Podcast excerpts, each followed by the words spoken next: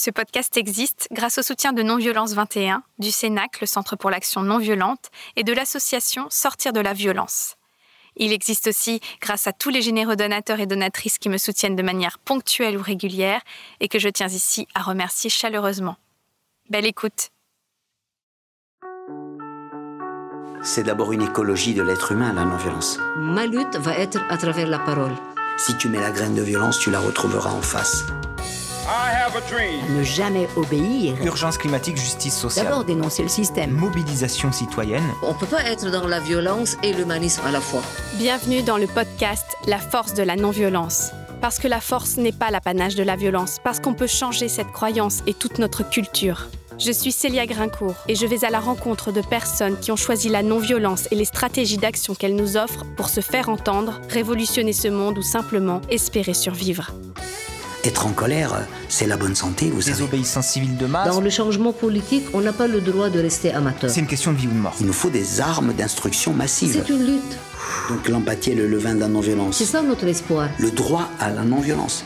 Le droit à la non-violence éducative. I still have a dream. Ahimsa. Une guerre est si vite arrivée. Ce sont les mots de Rachel Lamy durant cet entretien, qui fut enregistré quelques jours à peine avant l'invasion de l'Ukraine par la Russie.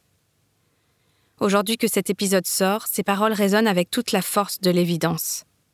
Et mon invité interpelle aussi par l'éclairage qu'elle apporte concernant la mise en place de la propagande, la montée des extrêmes et la simplification binaire de la pensée qui sont autant de prémices et de conditions à la guerre et qui nous exhortent à la vigilance. Rachel Lamy est rédactrice en chef de la revue trimestrielle Alternative non violente, formatrice pour les Brigades internationales de la paix, et elle vient de publier aux éditions Salvator Addict à l'espoir, un livre dans lequel elle relate son tour du monde de la non-violence, qui l'a conduite dans les régions les plus sinistrées de la planète en quête d'amour et de joie, de réconciliation et de reconstruction. Comment peut-on retrouver le goût de vivre même après des guerres, même après des génocides, et en quoi la non-violence constitue-t-elle un processus régénérateur d'humanité? Ce sont les questions brûlantes qui nous ont animés au cours de cette conversation qui me fait mesurer encore une fois la chance que j'ai de rencontrer des personnes si inspirantes. Et la jeune femme que vous allez entendre, qui m'a paru au premier abord si peu sûre d'elle, a, croyez-moi, la capacité de déplacer des montagnes. Des montagnes de courage et de compassion. Rachel Lamy, qu'est-ce que c'est pour vous la non-violence? C'est vraiment de toujours garder euh, l'espérance en l'humanité. Et quel que soit le contexte où on se trouve, de toujours agir pour prendre soin de cette humanité, donc de l'homme ou de la femme ou de l'enfant qu'il y a en face de nous, que ce soit en situation de paix, mais aussi en situation de conflit. C'est singulier pour moi de vous interviewer car euh, dans ce podcast, je vais à la rencontre d'actrices et acteurs de la non-violence. Et vous, c'est ce que vous faites aussi, d'une certaine manière, euh, et avec une dimension internationale, dans votre livre Addict de l'espoir, mon tour du monde de la non-violence, que vous venez de sortir, et où vous relatez votre voyage dans différentes régions du globe à la rencontre de personnes qui œuvrent pour faire grandir l'humanité, ce sont vos mots dans le livre. D'où vous est venue cette nécessité de partir seul pour recueillir les témoignages de ces jardiniers de la paix, comme vous les appelez? Alors ce voyage est né d'une longue réflexion et a beaucoup euh, mûri au fil des années. Je pense que j'aspirais vraiment à aller rencontrer des personnes qui montraient ce qui pouvait se construire dans l'humanité et dépasser un petit peu ce que je pouvais voir dans beaucoup de médias qui euh, mettent parfois le, focus sur ce qui détruit. La violence, la haine, les extrémismes. J'avais vraiment besoin de, de faire le plein de toutes ces réussites dont on n'a pas connaissance. Partout sur la planète, des gens agissent pour aller à la rencontre de l'autre, quel que soit le contexte, même euh, au plein cœur de la guerre, des personnes font le choix au risque de leur vie d'aller rencontrer euh, le potentiel ennemi pour aller découvrir euh, sa beauté, son humanité et ensemble construire un monde dans lequel ils peuvent vivre avec les valeurs qui peuvent leur tenir à cœur. Après, il y a eu tout un chemin aussi. J'ai eu la chance depuis très jeune de rencontrer des, des figures très inspirantes de la non-violence. Euh, je parle notamment dans mon livre d'un ami qui s'appelle Lulu, Lucien Converset, euh, qui est devenu objecteur de conscience pendant la guerre d'Algérie, qui très jeune m'a hum, embarqué avec lui pour faire des campements avec des adultes handicapés, des jeunes en difficulté, d'accompagner aussi des personnes en dépendance de l'alcool. Et hum, je crois que j'ai baigné dans un milieu militant. Mes parents étaient très engagés au niveau associatif dans différents mouvements avec Amnesty International, le CCFD, euh, l'ACAT par rapport à l'abolition de la torture. Et hum, j'ai appris à rencontrer l'autre tel qu'il était.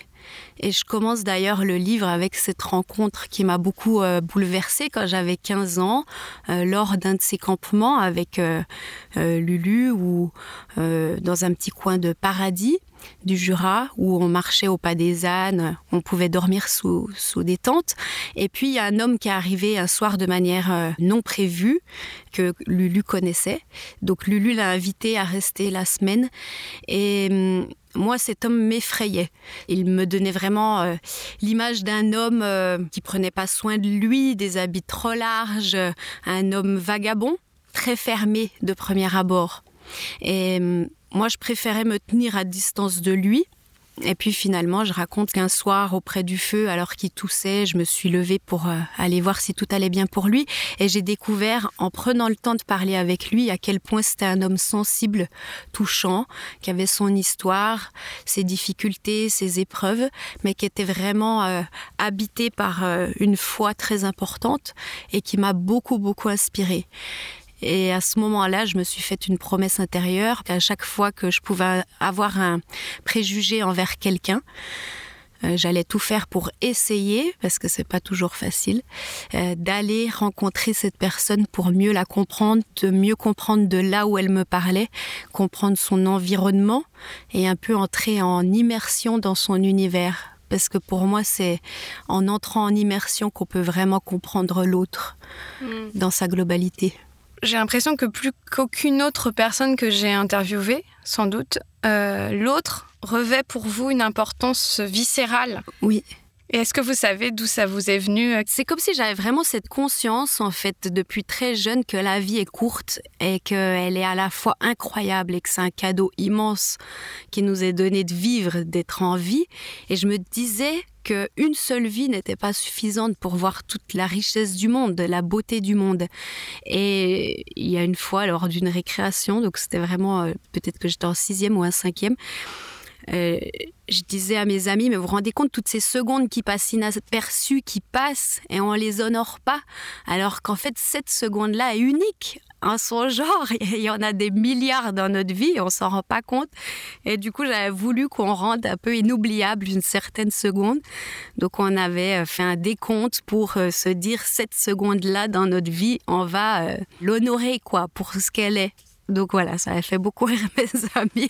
Donc depuis très jeune, j'avais un esprit un peu particulier et à me dire qu'il fallait que je profite pleinement de, de ma vie avec tout ce qu'elle a d'incroyable, mais aussi de mes proches et de mes grands-parents. J'avais aussi cette conscience-là de me dire que mes grands-parents n'étaient pas éternels, par exemple, et que je devais savourer chaque instant avec eux en récoltant leurs témoignages, comme si j'avais conscience de cette richesse qu'ils portaient. Et qu'est-ce qui vous ont apporté vos grands-parents? Ma grand-mère a eu toujours beaucoup de mal à parler de, de son expérience. Par exemple, nous, euh, la région euh, d'où je viens est située à la ligne de démarcation. Euh, et à la fois on est frontalier avec la Suisse. Donc c'était un endroit très stratégique pendant la guerre. Et ma grand-mère, par exemple, la ferme qu'elle avait, la moitié de la ferme a été réquisitionnée par des Allemands, alors que tous les hommes étaient partis à la guerre. Et un jour, il y a un des soldats allemands qui est venu les voir et qui a vu un grand-oncle, donc qui avait 4 ans, un petit enfant de 4 ans. Et cet homme, ce soldat, a dit à ma grand-mère, euh, moi pas vouloir la guerre, moi enfant, comme ça. Il a fait comprendre que lui aussi avait un fils de cet âge-là et à quel point c'était éprouvant pour lui d'être séparé de lui. Et je pense que par ce témoignage, j'ai aussi compris que le drame de beaucoup de guerres et de beaucoup de conflits, c'est que ce sont des gens qui n'ont pas choisi euh, de se déchirer, d'aller tuer ou prendre le risque d'être tués, qui se retrouvent en première ligne sur le front. Et j'ai peur qu'on manque de cette conscience-là.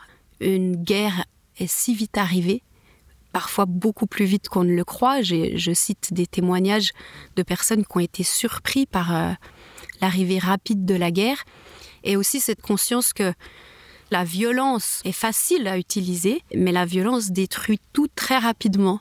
Et comment on reconstruit derrière? Est-ce qu'on a conscience du temps qu'il faut pour reconstruire? Dans beaucoup de pays qui ont connu une guerre, un génocide, l'apartheid, euh, je pense au Rwanda, l'Afrique du Sud ou euh, en Bosnie, euh, souvent les programmes de, de, réconciliation, de reconstruction se mettent en place à partir de dix ans après le conflit. C'est énorme parce que c'est que le début du chemin et souvent il faut des années, des années pour réparer les blessures que ça provoque. Mm. Et ça, ça me fait d'ailleurs penser euh, à un homme en Afrique du Sud que je rencontre. Euh, il s'appelle Brian. Il fait le choix de prendre les armes très jeune, euh, adolescent, pour aider son peuple à sortir de l'apartheid. Et à un moment donné, il fait partie de ceux qui commettent un attentat, donc qui tue beaucoup de monde. Quand je l'ai vu, euh, j'avais l'impression que c'était comme un, désespoir qui l'avait poussé à prendre les armes, mais je sentais en le rencontrant le désespoir qui portait en lui d'avoir tué. Hmm. je me souviens que ce Brian, euh, il avait conclu euh, votre rencontre par tout ce que je vois, c'est que la violence n'a donné aucun résultat. C'est ça. Et beaucoup de personnes me l'ont dit. Alors justement, quand est-ce que vous avez conscientisé ce que ça veut dire vraiment la non-violence? Je pense que je l'ai vraiment conscientisé euh, par mon voyage. Le fait d'aller rencontrer des personnes qui avaient expérimenté des guerres, génocides, apartheid, etc. Il y a des personnes qui ont fait le choix de, de l'audace de la rencontre, comme euh, je peux le dire dans le livre. Euh, d'autres qui ont fait le choix, après avoir eu ce déclic, et de comprendre à quel point c'était la seule issue pour pouvoir s'en sortir et arrêter les crimes et le nombre de morts. Certains ont mis en place euh, dans les écoles, euh, collèges, lycées, l'éducation à la paix euh, Ogarit Yunan que vous avez interviewé, elle montre la nécessité de se former pour les adultes. Et à la elle a fondé l'université de la non-violence à, à, Beyrouth. Et elle donne un témoignage fantastique sur à la fois l'importance le, de se poser pour apprendre, réfléchir, voir tous les secteurs que ça peut englober, et à la fois passer à l'action et à la fois se remettre en question individuellement. Il y a beaucoup d'approches. Daoud, un Palestinien que j'ai rencontré, qui, avec sa famille, est un militant non violent, qui, moi, m'a bouleversé. Daoud, c'est la famille Nassar euh, qui a euh, un lieu qui s'appelle la Tente des Nations. C'est ça. Où il y a écrit Ici, il n'y a pas d'ennemis. Oui. Daoud et sa famille, pour resituer euh, leur histoire, ils ont une terre avec une ferme qu'ils possèdent de génération en génération. Et euh, le gouvernement israélien agit beaucoup pour pouvoir récupérer cette terre pour construire une colonie israélienne.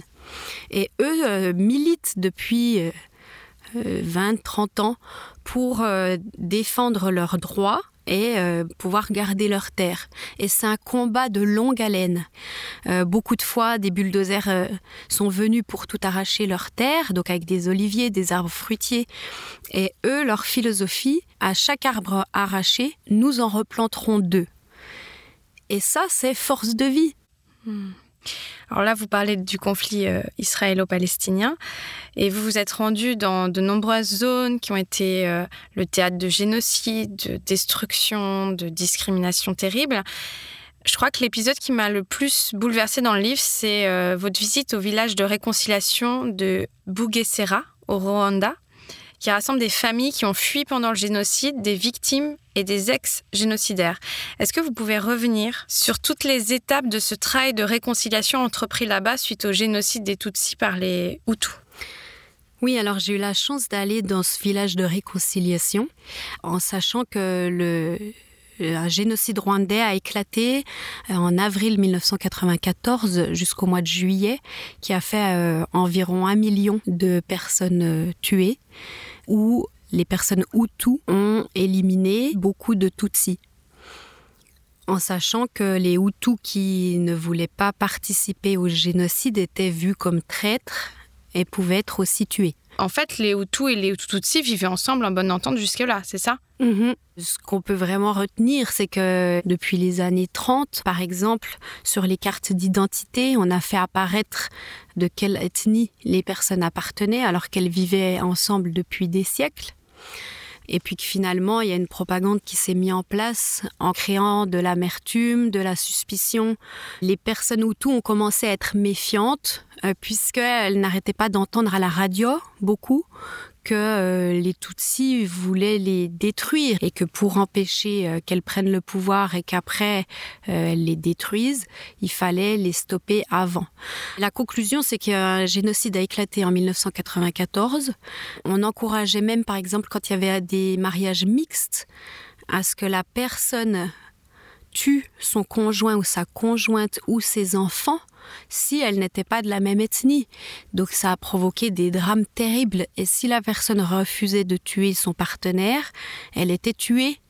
Euh, et considérée euh, comme traître. Il y a des personnes qui ont tué leur euh, instituteur. La personne que j'ai pu rencontrer au Rwanda, donc est un ex-génocidaire, m'a dit qu'il avait tué les personnes avec qui il allait à l'église le dimanche. Donc il y a vraiment eu euh, une déshumanisation terrible. Et celui que j'ai rencontré, que j'appelle Blaise dans mon livre, raconte bien comment, avec l'effet de foule, la propagande, ça l'a poussé à ne plus réfléchir et qu'à partir du moment où il avait commencé à tuer, il s'est complètement coupé, lui, de sa pensée, de ses émotions, de ses sentiments. Il est devenu comme un animal presque. Certains m'interpellent en disant même un animal ne, mm. ferait pas ça.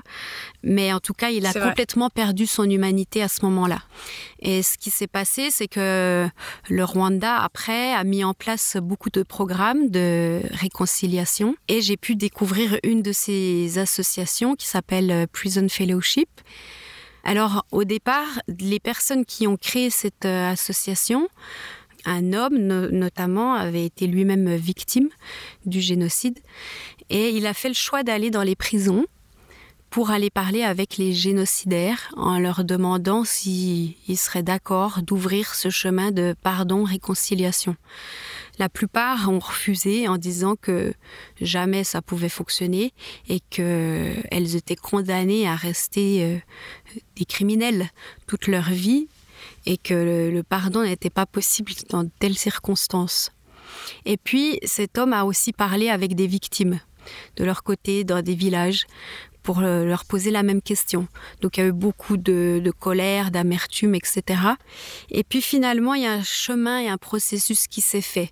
Tout d'abord pour laisser à chaque groupe un espace de parole pour parler de après, qu'est-ce qu'on fait de ce drame? Finalement, euh, donc certains euh, prisonniers ont accepté cette expérience un peu inédite et hum, l'association leur a demandé, avant toute chose, avant même d'aller rencontrer les victimes, d'écrire une lettre à leur propre famille pour leur demander pardon. Et hum, ça, ça a été bouleversant pour beaucoup, parce que euh, certains avaient nié auprès de leur famille avoir été eux-mêmes euh, criminels, enfin d'avoir euh, participé au génocide, d'avoir tué. Donc ça, ça a été une étape déjà bouleversante. Et puis, par la suite, d'écrire aux, victimes rescapées une lettre pour euh, leur demander pardon. Mais ce qui m'a bouleversée dans ce processus, c'est que à un moment donné, ils font le choix d'essayer de se rencontrer. Et je raconte comment euh, il y a le groupe des prisonniers qui arrive donc euh, dans un village où il y a des victimes qui, sont là pour euh, tenter cette rencontre. Et en fait, juste le fait que les prisonniers descendent du bus, c'est insoutenable pour beaucoup de victimes qui hurlent, qui crient. Euh, ça réactive euh, la perte parce que beaucoup ont été tués en plus dans des conditions horribles, à la machette, etc. Donc beaucoup ont été témoins de la mort de leurs euh, proches. Et cette première rencontre, voilà, c'est une explosion d'émotions insoutenables et chacun repart de son côté. Et pour moi, ça, c'était un échec. Et en fait, non. Et c'est là, je pense qu'on a beaucoup à apprendre peut-être en France ou en Occident sur ces processus. C'est qu'on voudrait que tout aille vite alors que ça demande du temps. Donc finalement, les groupes sont, sont repartis chacun de leur côté, mais les membres de l'association ont continué d'accompagner les groupes en leur disant qu'est-ce qui est ressorti à ce moment-là, qu'est-ce que ça vous a provoqué? Et on prend le temps d'écouter et de prendre soin ensemble des blessures qu'on a et comment on peut retenter une deuxième rencontre et comment on peut expérimenter une troisième une quatrième. Et tout ce processus pour que progressivement les personnes arrivent à s'envisager. Et je parle de l'importance pour pouvoir pardonner à quelqu'un, de l'importance de le réenvisager. Ça veut dire qu'on lui redonne un visage d'être humain. Quand lui a perdu son humanité, on le regarde à nouveau. Et ça, c'est vraiment une étape euh, fondamentale. Parfois, c'est juste se regarder et pas pouvoir se parler. Et on repart chacun de son côté. Et on réessaye plus tard. Jusqu'à ce que les personnes arrivent à être face à face et que l'ex-génocidaire puisse demander concrètement pardon à sa victime, à ses victimes, en s'engageant à montrer le lieu où il a tué et enterré tous les siens. Puisque comme dans beaucoup de, conflits, de guerres, le drame, c'est que euh, en Bosnie, ça a été la même chose, au Rwanda, la même chose. Les gens sont enterrés dans des fosses communes et souvent ces fosses ont été cachées. Et certains, donc, n'ont jamais su où leurs proches avaient été enterrés. Moi, ce qui m'a frappé, c'est que ces personnes, que ce soit Blaise, donc euh, le génocidaire, ou euh, Sandra, la jeune femme qui a été victime, j'ai l'impression que suite à ça, ils peuvent vivre à nouveau. Avant, ils survivaient peut-être. Oui. Et après, ce qui est très beau, c'est comment vous racontez leur relation. Euh, mm. Finalement, euh, ils deviennent presque amis. Mm. c'est assez. Euh, c'est déroutant, mm, oui. Et justement, oui, je pense que c'est la vie qui reprend. ça veut dire que avant de partir, je, je pressentais bien que le pardon avait une force qui me dépassait, mais j'avais pas conscience à quel point le pardon pouvait avoir une telle force aussi pour la personne auteur de violence, de crime. Et quand j'ai rencontré Blaise et Sandra, j'ai été bouleversée par le regard de Blaise. Quand je lui demande qu'est-ce que ça t'a permis, et il me dit cette phrase L'amour a pu reprendre toute sa place dans mon cœur. Et il réussit à vivre en étant euh, porté par cette force du pardon. Et c'est vrai que c'est un peu le fil conducteur, j'ai trouvé du livre, le pardon, la rencontre et le pardon. Moi aussi, euh, j'avais un petit peu ce prisme franco-français, euh, le pardon, c'est un peu un truc religieux. et en fait, vous, vous, allez à la rencontre de plein de confessions différentes, de personnes athées aussi, etc. Pourtant, ce mot revient souvent.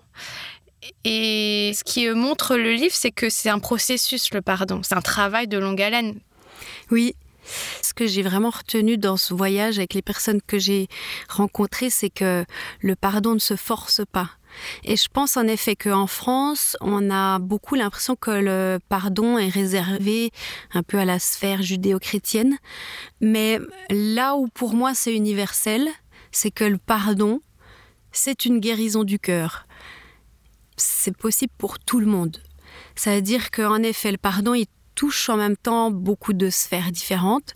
Je parle du pardon avec soi-même, l'importance de se pardonner à soi, euh, la culpabilité qu'on peut avoir sur des, épisodes de notre vie qui peuvent nous dépasser, la colère pour telle chose, ou le poids de pas réussir à euh, aller mieux plus rapidement ou à pardonner plus rapidement.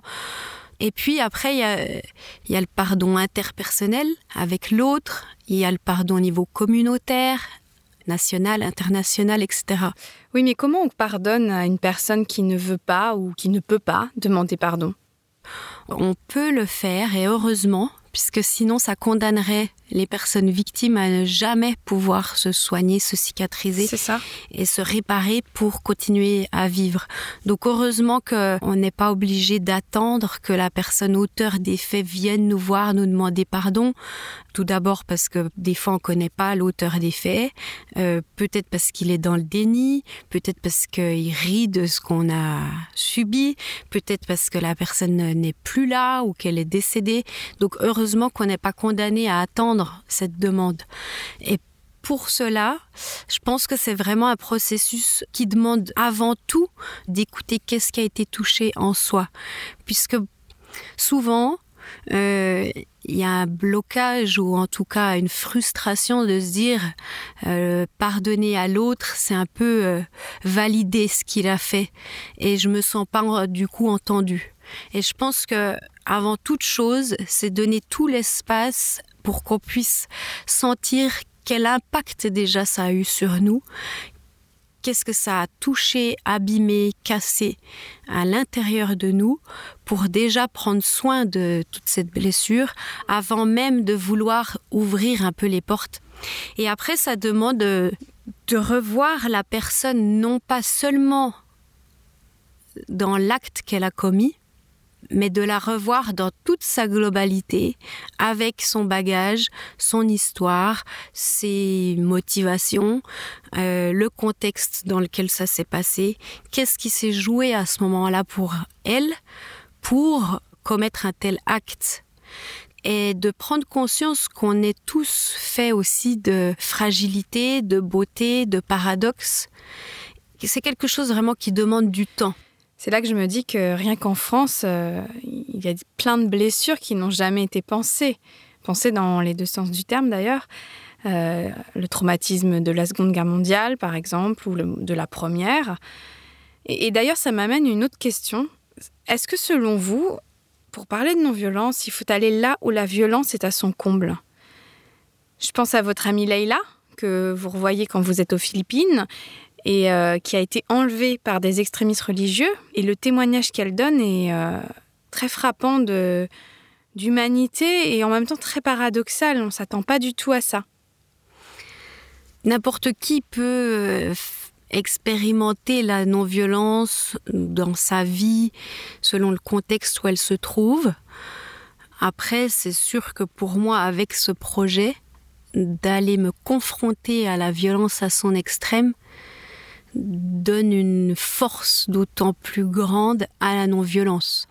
Et c'est vrai que le témoignage de cette amie est complètement bouleversant puisque elle parle de la difficulté d'avoir été prise euh, en otage pendant de longs mois et à la fois elle commence à, à me dire des choses qu'elle n'a pas pu dire à ses proches par peur d'être jugée justement sur le regard qu'elle pouvait donner sur ses ravisseurs, d'avoir pu finalement, euh, elle les a beaucoup provoqués, puisqu'elle était prête de toute façon à mourir et qu'à un moment elle cherchait presque à ce qu'on la tue pour que ça s'arrête. Et finalement, cette provocation a, permis à ce qu'elle découvre leur fragilité. Et elle comprend finalement le, la raison de leur colère, de leur révolte. Elle les interpelle en disant qu'elle n'est pas du tout d'accord. Euh, sur les moyens. Sur les moyens, bien sûr, puisqu'elle en est elle-même victime. Elle met pas le projecteur euh, là où on pense, en tout cas sur la violence des ravisseurs, mais où elle, elle peut parler de comment leur violence résonne en elle et comment elle-même devient complètement imbibée et imprégnée par cette violence et à quel point elle est dure à porter. Et ça, c'est une grosse remise en question de sa part sur euh, qu'est-ce que je peux leur reprocher si moi-même je commence à être euh, violente. À un moment donné, elle voudrait en éliminer quelques-uns qu'elle ne peut pas supporter. Et finalement, à ce moment-là, elle se dit pourquoi moi j'aurais plus de légitimité qu'eux à vouloir les tuer? Ce qui est très beau, je trouve, c'est quand elle dit euh, ce qui m'a fait le plus peur, c'est de devenir comme eux. Oui. Et que au fond, ce qu'elle renverse, c'est le, elle veut qu'on sorte du schéma victime-bourreau, oui, et, que ce soit le système qui soit mis en accusation. En fait, finalement, en faisant elle-même l'expérience de cette violence extrême, elle se rend compte que elle ne peut plus les condamner, ou en tout cas que si elle les condamne, il faut qu'elle se condamne aussi vu qu'elle porte cette violence.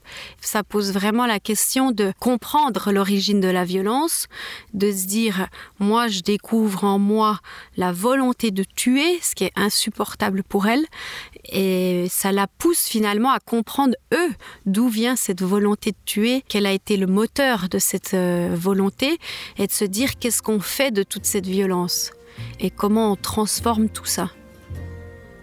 Rêver un impossible rêve, porter le chagrin des départs, brûler d'une possible fièvre, partir où personne ne part, aimer jusqu'à la déchirure, aimer, même trop, même mal, tenter force sans armure d'atteindre l'inaccessible étoile. À un moment de votre voyage, vous avez dû faire une escale au Népal pour vous retrouver parce que vous étiez en proie à ce qu'on appelle un stress compassionnel. Et vous racontez que la chanson de Jacques Brel, La Quête, vous a beaucoup aidé. Est-ce que vous pouvez expliquer ce que vous avez traversé à ce moment-là? Au bout de neuf mois de voyage, quand j'arrive en, Inde, euh, j'ai en effet un gros contre-coup de mon voyage où je commence à, avoir beaucoup de cauchemars, des insomnies, beaucoup d'angoisse sur tout ce que j'ai entendu euh, et imprégné. Et c'est très difficile pour moi puisque c'est comme si pendant ce voyage j'avais été chercher la beauté du monde et cherchant cette beauté, euh, j'ai dû me confronter et me plonger dans l'horreur à la fois du monde. Donc j'explique que mon psychisme ne fait plus la différence entre ce que j'ai entendu et ce qui est de mon histoire. Et dans tous mes cauchemars, c'est comme si j'étais la victime, ou parfois d'ailleurs... Euh, auteur de crime. Hmm. Euh, je, me retrouve dans, toutes les, situations. Je suis complètement dépassée en tout cas. Je vis une crise de sens et ça m'amène à rechercher quel sens a tout cela, et quel sens a la vie et quel sens moi je veux donner à la vie. Et hum, Brel, puisque la chanson Ma quête m'a toujours fait beaucoup vibrer, Brel est le chanteur préféré de mon papa et du coup ça m'émeut toujours beaucoup. J'entends mon papa chanter quand j'étais enfant. Et finalement, je me rends compte en écoutant cette chanson pendant le tour du monde que ce qui dit résonne pleinement avec ce que moi j'ai vécu et ce que je cherchais. Et je questionne quelle est cette euh, étoile euh, que je veux suivre à tout prix et qui me porte et qui me donne cet élan pour euh, à la fois me confronter au monde, voir toute sa difficulté et à la fois sa beauté et sa grandeur et comment je vis avec tout ça. Qu'est-ce que vous faites aujourd'hui, Rachel Lamy, après un tel voyage? Comment on atterrit? Alors euh, justement, ce tour du monde n'était pas juste un tour du monde où je savais qu'en rentrant, je reprendrais un petit peu ma vie euh, d'avant, euh, vu que j'étais éducatrice spécialisée. pour moi, le, choix du tour du monde, c'était vraiment un livre que j'ouvrais, c'est le cas de le dire, mais une page que j'ouvrais en tout cas pour euh, le reste de ma vie. Donc l'idée c'était de faire ce tour du monde, ensuite de témoigner, donc par ce livre notamment, euh, mais après vraiment de continuer cette réflexion et cet engagement dans la non-violence donc j'ai pu passer le diplôme intervention civile de paix euh, à l'Institut catholique de Paris, un diplôme euh, vraiment surprenant, très bien conçu. J'encourage les auditeurs à se renseigner sur la question puisque c'est vraiment une belle approche. Et à la suite de ce diplôme, j'ai découvert les Brigades internationales de la paix, PBI, c'est une ONG qui a été créée pour euh, pouvoir euh, intervenir notamment dans des pays en conflit. L'idée, c'est vraiment qu'il y ait des, des volontaires internationaux qui aillent dans ces pays euh, avec l'axe de la protection des défenseurs des droits humains. Ça peut être à la fois une force de dissuasion, mm. Mais l'idée, en tout cas, c'est vraiment que les personnes au niveau local se mobilisent et que nous, on vienne en soutien pour qu'elles puissent faire le travail qu'elles doivent mener pour continuer de défendre leurs droits. Donc PBI, avec qui je suis devenue formatrice pour des personnes qui veulent euh, se sensibiliser euh, à la question de la non-violence et comment agir dans une zone en conflit. Donc euh, on donne des formations en France à ceux qui le souhaitent. Et puis, euh, je suis devenue rédactrice en chef de la revue Alternative non violente. C'est une revue trimestrielle créée en 1973. Et l'idée de cette revue est de pouvoir euh, amener des questions de, société, d'apporter une réflexion avec euh, des chercheurs, des universitaires, des philosophes, mais aussi des militants, des gens du terrain dans le but de réfléchir à des alternatives non violentes face à des sujets très euh, variés. Mhm. En tout cas, pour celles et ceux qui auraient envie d'approfondir à la fois d'un point de vue théorique et d'un point de vue d'exemple pratique, cette revue est formidable on peut le dire. Merci. Mais je souhaite vraiment continuer mon chemin, en tout cas euh, dans ce domaine, et puis peut-être un jour d'ouvrir euh, des lieux de rencontre, parce que j'ai l'impression que les personnes ont soif de lieux où elles peuvent se ressourcer, prendre soin d'elles réfléchir à des questions profondes sur la vie, sur le monde, sur euh, le sens de nos actions et que ce soit des lieux de, de rencontres peut-être interculturelles, interreligieuses ou de travailler sur la question du pardon, de la réconciliation? Alors je l'ai gardé pour la fin, comme dans votre livre, mais on n'a pas encore parlé de votre histoire d'amour avec le Brésil, parce que vous concluez le livre sur votre arrivée, votre venue au Brésil. Qu'est-ce que vous avez appris de, de ce pays et des personnes, bien sûr, auxquelles vous êtes lié là-bas? Alors le Brésil, en effet, c'est comme un pays de cœur pour moi que j'ai adopté depuis euh, toute petite, puisque euh, quand j'étais enfant, mes parents, ils avaient un ami prêtre, Gabriel Maire, euh, qui a décidé de partir au Brésil dans les années 80 et a fait le choix d'agir pour que les personnes prennent conscience de leurs droits et qu'elles se rassemblent, qu'elles se mobilisent et qu'elles deviennent une force pour défendre leurs droits. Gabriel Maire a aussi beaucoup soutenu les, les les femmes, les enfants, euh, les ouvriers, les travailleurs.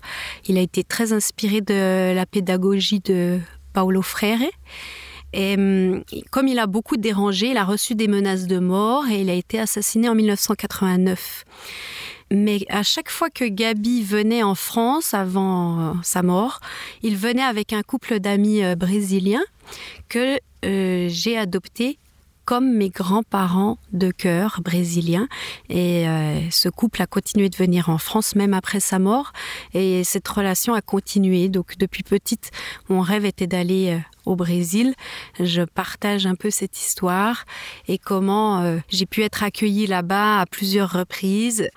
Et puis euh, j'ai eu l'opportunité de travailler au Brésil avec les enfants des rues, puisque ma mamie brésilienne, Carlita, euh, était coordinatrice des foyers des enfants des rues dans la ville de Vitoria, entre Rio et Salvador. Et pour moi, le Brésil représente vraiment la résilience et la force de vie, la joie, la fête, la célébration. C'est un pays qui connaît beaucoup de difficultés, beaucoup d'épreuves, mais qui a une créativité impressionnante. Et hum, j'ai notamment beaucoup d'amis, de collègues qui euh, travaillent dans l'éducation populaire, et qui entraînent avec eux les jeunes. Par exemple, euh, des rues qui étaient un peu interdites d'accès de manière informelle par euh, les trafiquants, et où là, ils ont organisé une manifestation avec donc toute une foule pour aller dans ces rues et leur dire on veut que la rue soit à nous finalement et vivre dans ce quartier en paix. Oui, puis il y a aussi tout ce travail avec le sport. Vous avez rencontré un professeur de capoeira qui euh, explique qu'il essaie de sauver le plus de jeunes euh, possible grâce à ce, cet art martial afro-brésilien qui est né pendant l'esclavage. Et donc il fait en sorte que les jeunes puissent développer leur résilience, leur confiance en eux, au lieu de rester dans la rue. Et puis, alors, euh, il y a un passage à la fin du livre, euh, très joli, avec Carlita, votre grand-mère de cœur, où elle vous parle de l'utopie avec un poème. L'utopie est à l'horizon, dit-elle. Quand je fais deux pas vers elle, elle s'éloigne de deux pas. Je fais dix pas et elle est dix pas plus loin. À quoi sert l'utopie? Elle sert à ça, à avancer. Qu'est-ce que ça provoque déjà d'entendre euh, ce poème aujourd'hui pour vous? Et euh, est-ce que vous pensez que la non-violence est une utopie? Alors, qu'est-ce que ça m'évoque d'entendre ce poème? Je me revois sur la plage, en train de marcher avec euh, ma mamie brésilienne, donc je suis très émue. Et à la fois, ça montre tout le chemin parcouru parce qu'elle, elle fait partie aussi des précurseurs, peut-être en tout cas là où elle habite, euh, par rapport à la défense des enfants en difficulté. Elle est un exemple vivant qui montre que c'est possible en fait de faire sa part et justement qui illustre l'utopie. Ça veut dire qu'elle a rêvé, elle a beaucoup imaginé de choses pour changer l'avenir de ces jeunes enfants des rues et finalement elle a réussi à franchir des étapes qu'elle n'aurait pas pu franchir sans s'autoriser à rêver. Et pour moi l'utopie c'est ça, s'autoriser à rêver le monde de demain, le monde qu'on voudrait, mais avec euh, l'humilité à la fois qu'en effet, on ne verra peut-être pas euh, les résultats de tout ce qu'on euh, sème ou de ce qu'on voudrait voir naître. La non-violence est une utopie dans ce sens-là où ça nous demande vraiment de, de rêver ce qu'on voudrait mettre en place et puis de se lancer, s'engager, mais en étant à la fois enraciné dans le réel, dans le concret, pour pouvoir aller de l'avant. Et du coup, ça pousse aussi à prendre conscience qu'on fait partie d'un tout sur l'échelle du temps et qu'on peut pas forcément voir euh, les fruits sur une échelle de 10, 20, 30 ans, mais que, en tout cas, notre rôle est nécessaire pour que les gens qui seront là dans 50 ans puissent bénéficier aussi de ce qu'on aura suscité à ce moment-là. Parce que si ceux qui étaient avant nous s'étaient dit euh, ça ne sert à rien, c'est trop ambitieux, c'est trop grand, je ne verrai jamais les fruits, donc euh, autant de rien faire, il y aurait des conséquences sur nous aujourd'hui. Mhm. Donc c'est vraiment de prendre conscience qu'on fait partie d'un tout et d'oser rêver, d'oser aller de l'avant et faire ce qu'on peut à notre manière et d'être ambitieux en tout cas. Merci beaucoup Rachel Lamy. Merci. Et puis on se quitte avec Samba da Utopia que vous m'avez envoyé et qui me donne beaucoup beaucoup de frissons dans cette force de vie que le peuple brésilien dégage. Si o mundo ficar pesado, eu vou pedir emprestado a palavra poesia.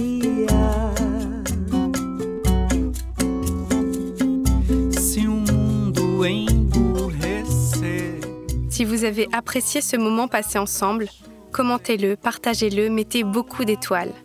Et si vous voulez m'aider à poursuivre cette mission que je me suis donnée de diffuser la culture de non-violence et à continuer ce travail passionnant, vous pouvez me faire des dons ponctuels ou réguliers en cliquant sur l'onglet Soutenir du site force-nonviolence.fr. Je vous souhaite d'utiliser vos peurs, vos colères et vos révoltes comme un moteur pour agir et transformer ce monde. Aïmsa. Desanimar, eu vou colher no pomar a palavra teimosia. Se acontecer afinal de entrar em nosso quintal a palavra tirania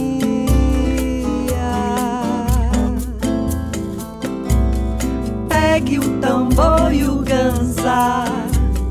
Vamos pra rua gritar a palavra utopia.